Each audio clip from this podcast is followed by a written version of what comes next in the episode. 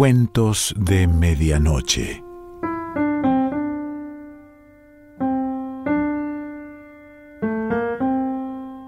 El cuento de hoy se titula La Tarasca y pertenece a Alexandre Domain Padre.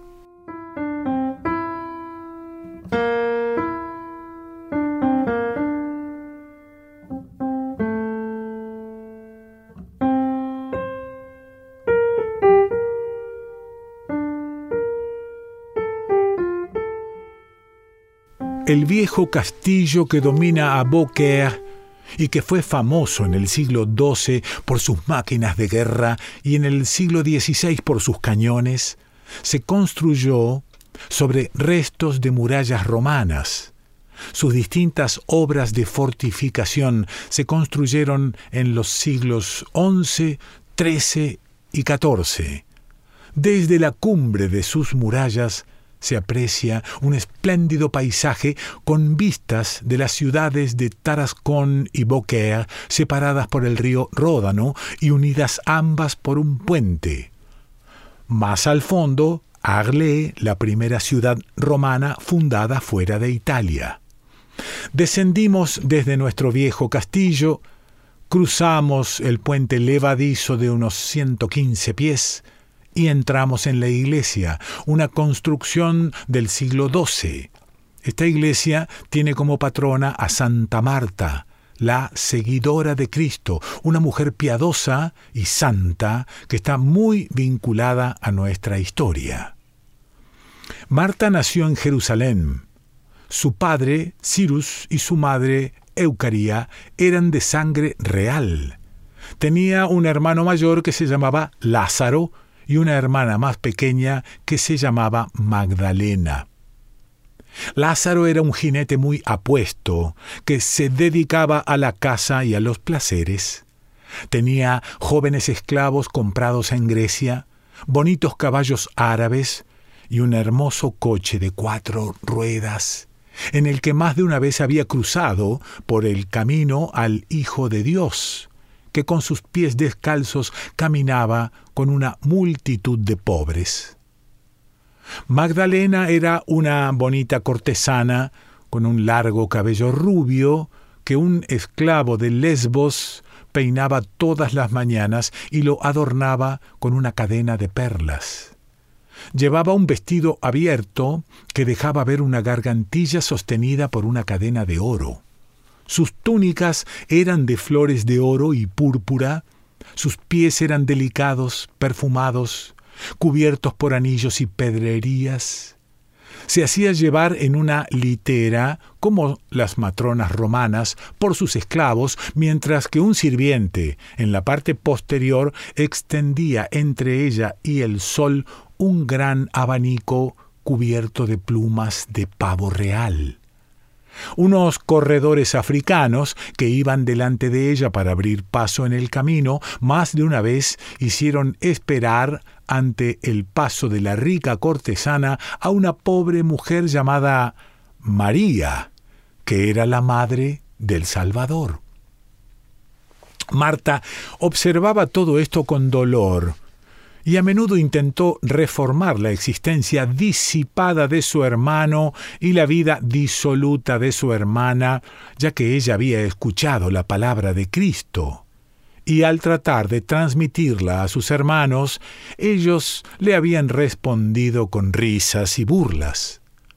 Por fin les propuso venir a escuchar directamente su palabra, que el Salvador tenía siempre a mano para todos los que le seguían.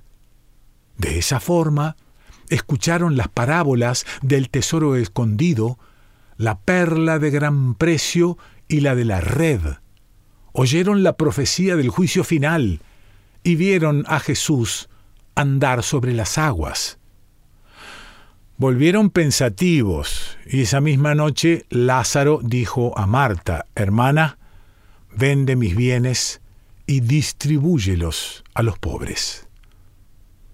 Al día siguiente, cuando Jesús se encontraba cenando en casa de Simón el fariseo, Magdalena entró en la casa llevando un frasco de alabastro con perfume, y estando detrás de él, llorando, comenzó a regar con lágrimas sus pies, y los enjuagaba con sus cabellos, y los besaba, y los ungía con el perfume.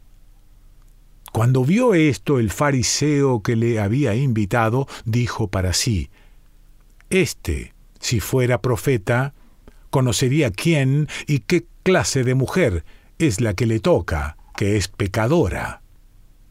Entonces, respondiendo Jesús le dijo, Simón, una cosa tengo que decirte. Di, maestro. Un acreedor tenía dos deudores. El uno le debía quinientos denarios y el otro cincuenta. Y no teniendo ellos con qué pagar, perdonó a ambos. Di, pues, cuál de ellos le amará más. Respondiendo Simón dijo, pienso que aquel a quien le perdonó más. Y él le dijo, rectamente has juzgado. Y vuelto a la mujer, dijo a Simón, ¿ves esta mujer? Entré en tu casa y no me diste agua para mis pies, mas ésta ha regado mis pies con lágrimas y los ha enjuagado con sus cabellos. No me diste beso, mas ésta, desde que entré, no ha cesado de besar mis pies. No ungiste mi cabeza con aceite, mas ésta ha ungido con perfume mis pies. Por lo cual te digo que muchos pecados le son perdonados, porque amó mucho, mas aquel a quien se le perdona poco, poco ama. Y a ella le dijo, tus pecados te son perdonados. Y los que estaban sentados a la mesa comenzaron a decir entre sí, ¿quién es este que también perdona pecados? Pero él le dijo a la mujer, Tu fe te ha salvado, ve en paz. Y algún tiempo después, Jesús, yendo de camino, entró en una aldea y Marta le recibió en su casa. Su hermana María Magdalena se sentó a los pies de Jesús para oír su palabra. Pero Marta se preocupaba con muchos quehaceres y acercándose dijo, Señor, ¿no te da cuidado que mi hermana me deje servir sola? Dile pues que me ayude. Respondiendo Jesús le dijo, Marta, Marta, afanada y turbada estás con muchas cosas pero solo una cosa es necesaria, y María ha escogido la buena parte, la cual no le será quitada. Tiempo después, Jesús seguía predicando las buenas nuevas y probando su divinidad con milagros y obras, cuando Lázaro, el hermano de Marta y de María, cayó enfermo. Enviaron pues las hermanas para decir a Jesús, Señor, He aquí que el que amas está enfermo. Al enterarse Jesús dijo, Esta enfermedad no es para muerte, sino para la gloria de Dios, para que el Hijo de Dios sea glorificado por ella. Y amaba Jesús a Marta, a su hermana y a Lázaro. Pero al enterarse de su enfermedad, se quedó dos días más en el lugar donde estaba.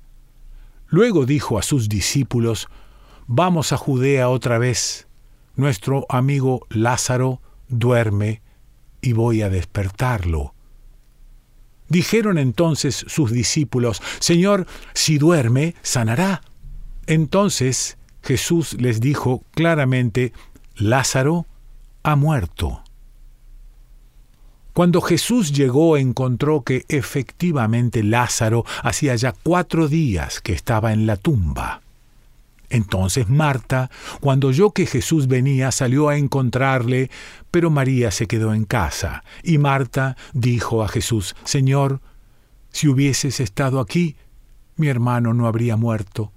Mas también sé ahora que todo lo que pidas a Dios, Dios te lo concederá tu hermano resucitará. Marta le dijo, Yo sé que resucitará en la resurrección, en el día postrero. Le dijo Jesús, Yo soy la resurrección y la vida. El que cree en mí, aunque esté muerto, vivirá. Y todo aquel que vive y cree en mí, no morirá eternamente. ¿Crees esto? Le dijo, Sí, Señor yo he creído que tú eres el Cristo, el Hijo de Dios, que has venido al mundo.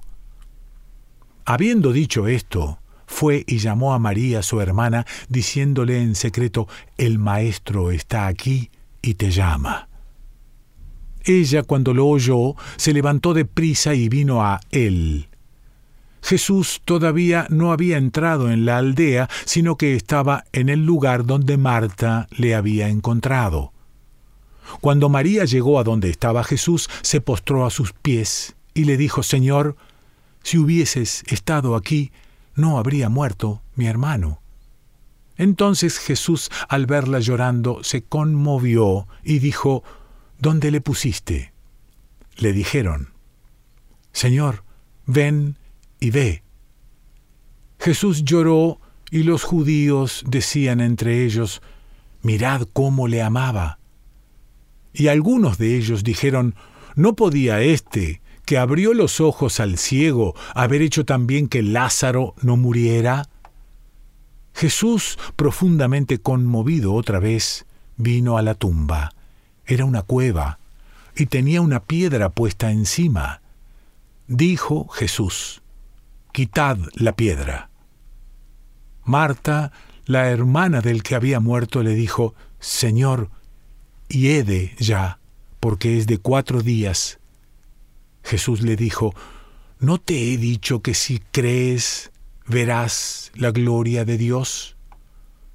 Entonces quitaron la piedra de donde había sido puesto el muerto, y Jesús, alzando los ojos a lo alto, dijo, Padre, gracias te Dios por haberme oído. Yo sé que siempre me oyes, pero lo dije por causa de la multitud que está alrededor, para que crean que tú me has enviado. Y habiendo dicho esto, clamó a gran voz, Lázaro, ven fuera. Y el que había muerto salió, atadas las manos y los pies con vendas y el rostro envuelto en un sudario. Entonces Jesús les dijo, Desatadle y dejadle ir. Entonces muchos de los judíos que habían venido para acompañar a María y vieron lo que hizo Jesús, creyeron en él. El mismo año, seis días antes de la Pascua, vino Jesús a Betania, donde estaba Lázaro, el que había estado muerto y a quien había resucitado, y le hicieron allí una cena. Marta servía y Lázaro era uno de los que estaba sentado en la mesa con él. Entonces María tomó una libra de perfume de nardo puro de mucho precio y ungió los pies de Jesús y los enjuagó con sus cabellos, y la casa se llenó del olor del perfume, y dijo uno de sus discípulos, Judas Iscariote, hijo de Simón, el que le habría de traicionar. ¿Por qué no fue este perfume vendido por trescientos denarios y dado a los pobres? Entonces Jesús dijo, Déjala, para el día de mi sepultura ha guardado esto, porque a los pobres siempre los tendréis con vosotros, mas a mí no siempre me tendréis. Algún tiempo después se cumplía su profecía y Jesús moría en la cruz, legando su madre a San Juan y el mundo a San Pedro. El primer día de la semana, María Magdalena fue de mañana, siendo aún oscuro, al sepulcro de Jesús, y vio quitada la piedra del sepulcro.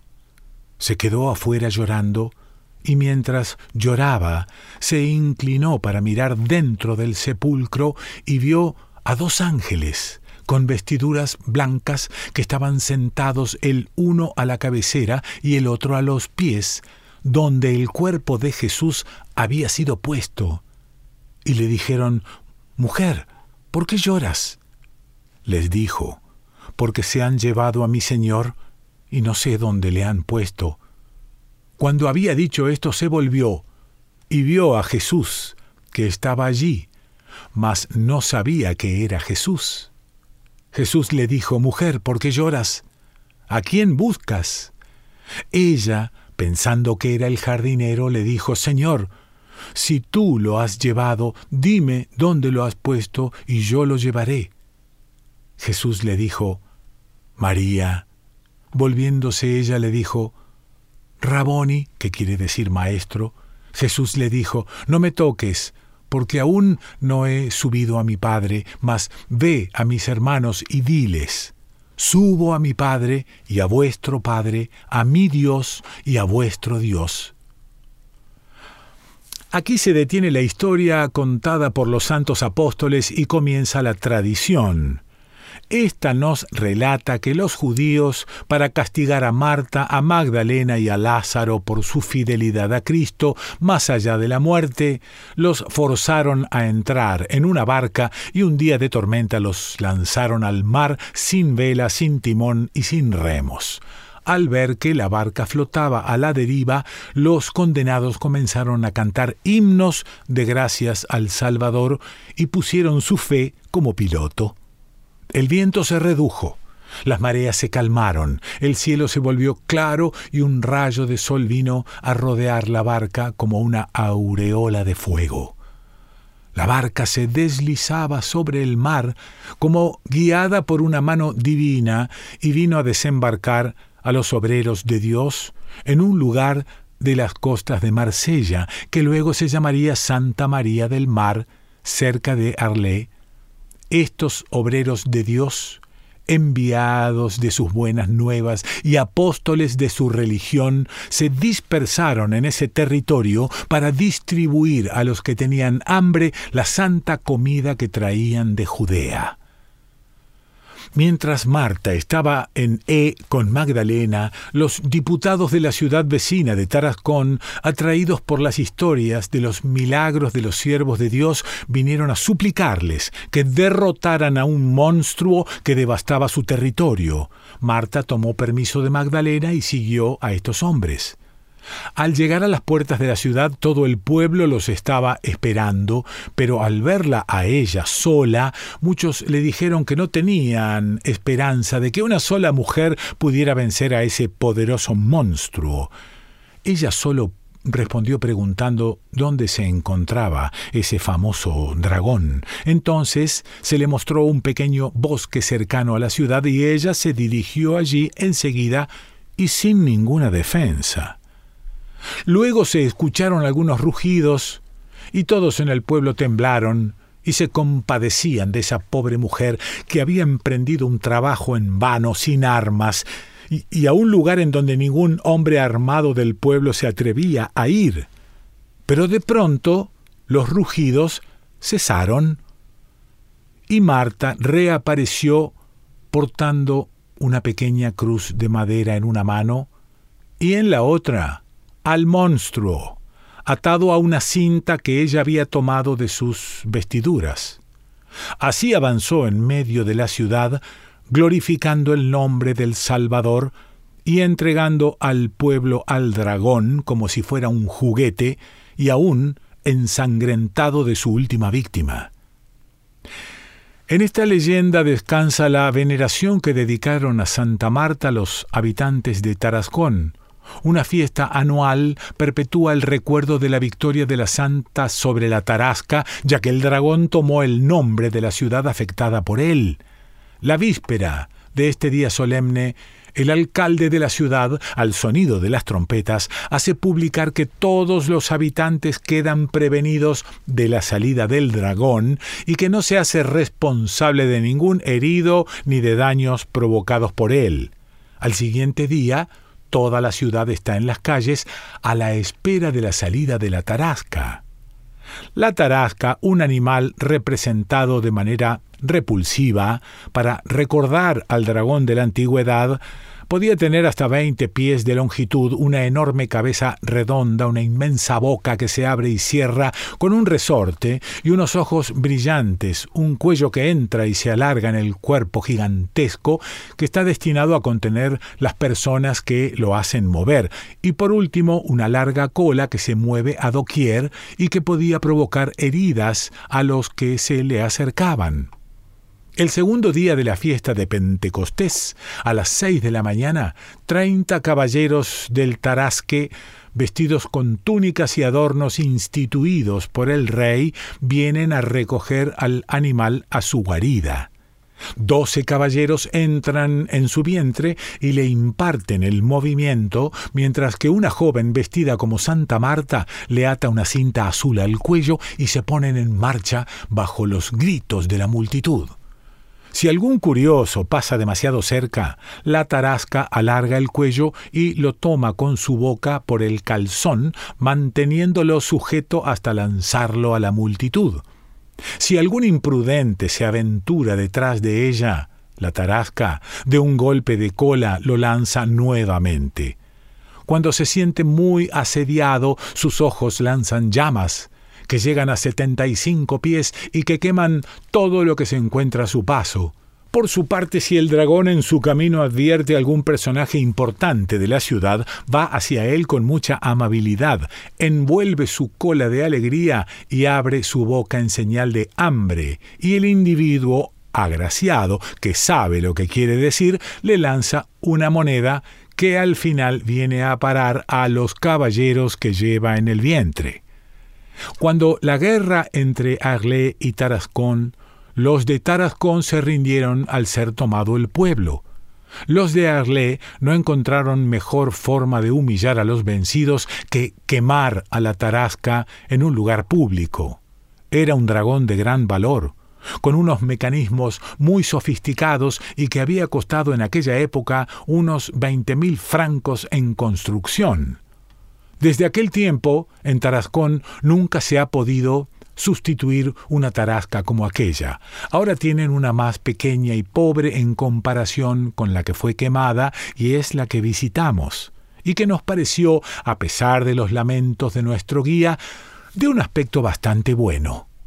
Ahora, como en toda tradición hay una parte de historia y en todo milagro un punto que puede explicarse, es probable que un cocodrilo venido de Egipto como el que se mató en el Ródano y cuya piel se conservó hasta la Revolución en el Hotel de Lyon, hubiera establecido su guarida en los alrededores de Tarascón, y que Marta, que había aprendido cómo se atacaba a estos animales con personas que habían vivido a la orilla del Nilo, llegó a vencer a este monstruo en la ciudad, donde su recuerdo se guarda con tan grande honor. Alexandre Dumas padre.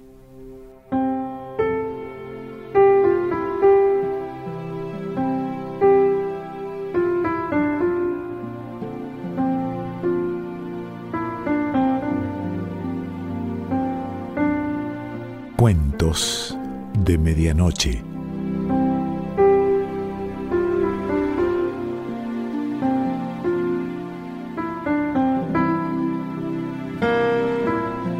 Selección Pancho Mondino.